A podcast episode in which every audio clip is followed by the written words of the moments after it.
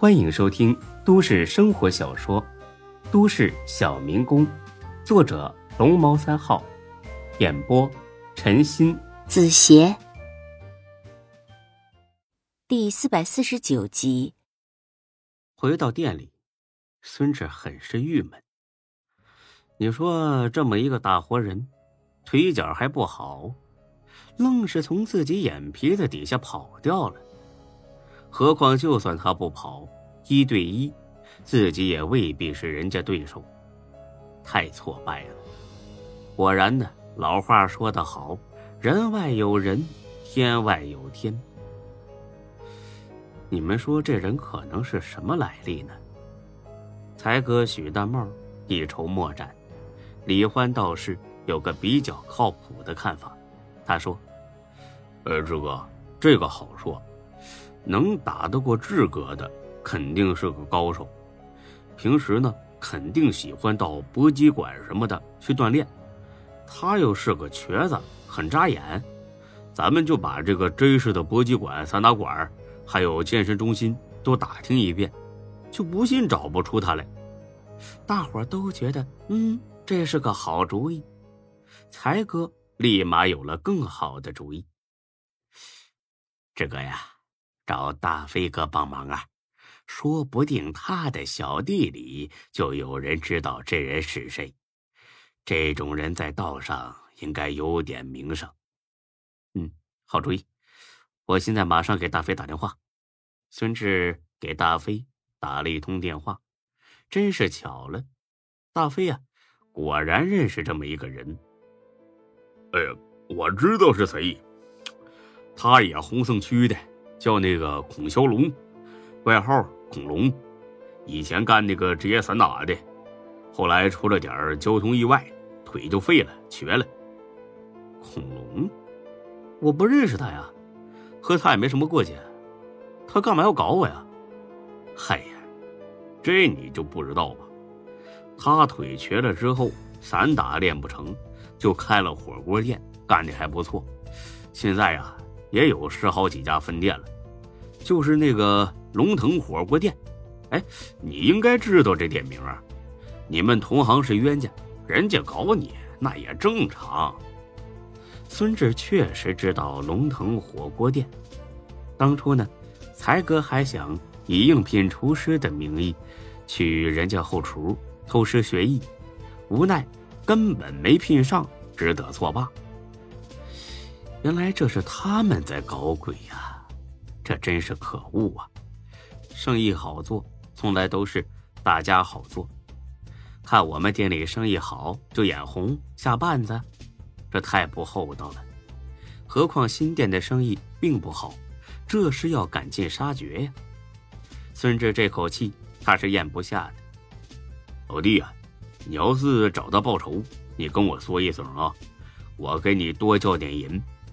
恐龙这小子真的老能打了，一身功夫那是又臭又硬，软硬不吃，脾气啊也不好整，挺不好对付的。哎，你怎么知道啊？飞哥，不会是他揍过你吧？扯淡！我跟你说啊，两年前，虎哥想把这小子。挖到咱们集团上班，情真意切的高薪诚聘呢。换了别人，那早就感恩戴德的答应了。谁知这小子那嚣张的四五八万不得了，死活就不来。我本想带着兄弟们去给他一点颜色看看，虎哥不让，说什么强扭的瓜不甜，没必要给自己制造仇人，所以后来就不了了之了。听着这些话。孙志对这个恐龙更加好奇了，这果然是个奇葩呀，必须得会会他。哼，这人有点意思啊。那行了，我知道了，大飞哥，谢谢你啊。哎，老弟啊，去时候一定喊我哦，不然让他给你打进医院，你可就丢人了。哎呀，知道了，挂吧。挂了电话，他们几个都是一脸纠结。这洪胜区。咋还有这么一个厉害人物呢？以前咋就没听说过呢？看来呀，自己的消息还是太闭塞了。怎么办呢，孙志啊？什么怎么办呢？当然是去找他了。谁让他先打咱们主意的？你知道他在哪儿？不知道啊。但是他有那么多店儿，随便找一家吃个霸王餐，他就会来了。来了又怎么样啊？他会傻乎乎的承认？会的。为什么？刚才我追他进胡同的时候，他明明可以直接逃掉，但是却停下来和我打了一架。这说明什么啊？说明了什么？才哥说道：“说明他傻呗。呃，说明他彪。嗯，说明他喜欢打架。你们三个猪脑子，说明他这人呐，争强好胜。”尤其是身体上的残疾，更会助长他这种变态的自尊心。所以呢，只要咱们找了过去，他肯定会承认的。我不信，呃，我也不信，我也不是很信。孙志再次白了他们三个一眼：“嘿，不信就跟我去看看。哎，他要是承认了，你们每人输给我一条烟啊。那他要是不承认呢？”不可能！万一就是不承认呢？那我给你们每人买三条。行了，别愣着了，现在就去吧。这就去啊？是不是着急了点啊？现在才九点多。再说了，不解决这事儿，你们能睡得着？那就去吧。不过咱们这么多人，万一他认出来怎么办呢？我操，都到这份上，你还怕他认出来？哎，有道理啊，那咱们就去吧。哎哎，那那店儿谁看着呀？孙志环视一下，苦笑一声：“哼，一桌客人都没有，看个屁啊！关门。”很快，他们几个开车来到了离这最近的一家龙腾火锅店。看着店里爆满的景象，孙志那叫一个气不打一处来。你们生意这么好，还好意思给同行下黑手？自己吃肉都撑了，还不让别人喝口汤，那简直不要脸！坐下点餐，咣咣一顿吃，吃完了站起来就要走。服务员眼尖，立刻追了过来：“你好，先生，请问你们吃好了吗？”“啊，吃好了，味道不错。”“啊，好的，那哪位把账结一下？”孙志可是有素质的人，冤有头债有主，他是不会为难服务员的。小妹妹，我不打算结账了，因为你们老板欠我。这样吧，我也不为难你，你给你老板打个电话，让他过来，我亲自跟他说。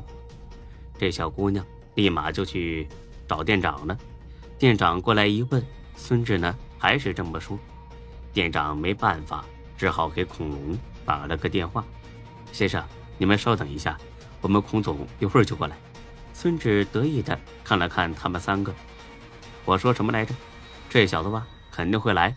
哼，看来呀，三条烟马上赚到手了。这坐了差不多二十分钟，恐龙来了，一米八左右的个子，中等身材，脚有点跛，和那人一模一样。他问过前台之后，就往孙志他们这边。走了过来，不过他是笑呵呵的，很是客气。哈 哈呃，几位朋友，我是这家店老板，找我有什么事吧？跟他孙志就没必要客气了。恐龙，我就不和你废话了，你说吧，这事儿怎么解决？恐龙笑了笑，还是很和气。哈哈哈你想要怎么解决呀？见他态度不错。孙志也乐了，呵，脸皮够厚的呀，怪不得大飞哥说你不好对付。客随主便，你先说。呃，那行，这饭钱呢，我不要了，就当交个朋友。但是这种事儿啊，只有一次，下回再来打折可以，免单就不行了。孙志差点没忍住，站起来想给他一拳。老子跟你说的是什么事儿？你拿这顿饭和我打哈哈？真以为我打不过你，恐龙？那你就是存心和我过不去了？这恐龙也看出一点眉目来了。这俩人说的不像是一回事儿啊！这位朋友啊，咱们是不是有什么误会啊？你说清楚点。还演戏啊？说清楚点是吧？行，我是下这火锅店老板，够清楚了吧？是不是得让他亲口说出来呀？恐龙看了一眼孙志指着的许大茂，一脸懵逼。你到底什么意思？啊？操！你指使他阴我，今晚上还跟我打了一架，现在你跟老子装傻？啊？这不可能啊！我根本不认识他呀！还有，我今晚一直在另外一家店里，怎么可能跟你打架呀？直觉告诉孙志。恐龙说的都是实话，尤其是他眼中的真诚，那根本不是能装出来的。蓝猫，是不是他？是不是这个声音？许大帽摇了摇头，呃，很像，但不是。呃，对，不是。恐龙更纳闷了，你们在说什么呀？什么声音呢？你真的不知道？我真的不知道啊。咱们两个往日无冤，近日无仇，而且还是同行，我为什么非要跟你过不去呢？因为同行是冤家呀。他很不屑的笑了，哈 哈只有没脑子的人才会有这种想法。买卖好做，从来都是大家好做，指着耍阴招那是不行的。这下孙志彻底信了。那到底是谁呢？伤脑筋。那真是奇怪了呀，他的身高和你一模一样。而且腿脚也，啊，不好意思，我不是故意的，啊，没事儿，我是出了车祸留下的残疾，这没什么好避讳的，我行得直，走得正，不怕别人说我是瘸子。孙志简直有点喜欢这个人，有个性，有骨气，我挺佩服你的，真的。今晚的事儿是我不对，衷心的跟你们说声对不起。那我们不打扰了，再见。等等，啊，还有事吗？你说的那人真的跟我这么像，啊，真的，所以我这不找了过来吗？有意思呀，我以后会帮你留意，要是发现他，马上去你店里通知你。如果你发现，也通知我一声。那行，那咱们俩互相留个电话。哎，好。出了店，上了车，孙志那叫一个郁闷，好不容易有条线索，马上又断了。才哥他们三个倒是喜笑颜开，笑什么呀？哎，你们仨有病啊！嘿嘿，不好意思，每人三条烟，九五中华我们就不说了，玉溪就行。操，食腐动物，趁火打劫！哎，你这么说就不讲道理了啊！是你自己要打赌的。本集播讲完毕，谢谢您的收听，欢迎关注主播更多作品。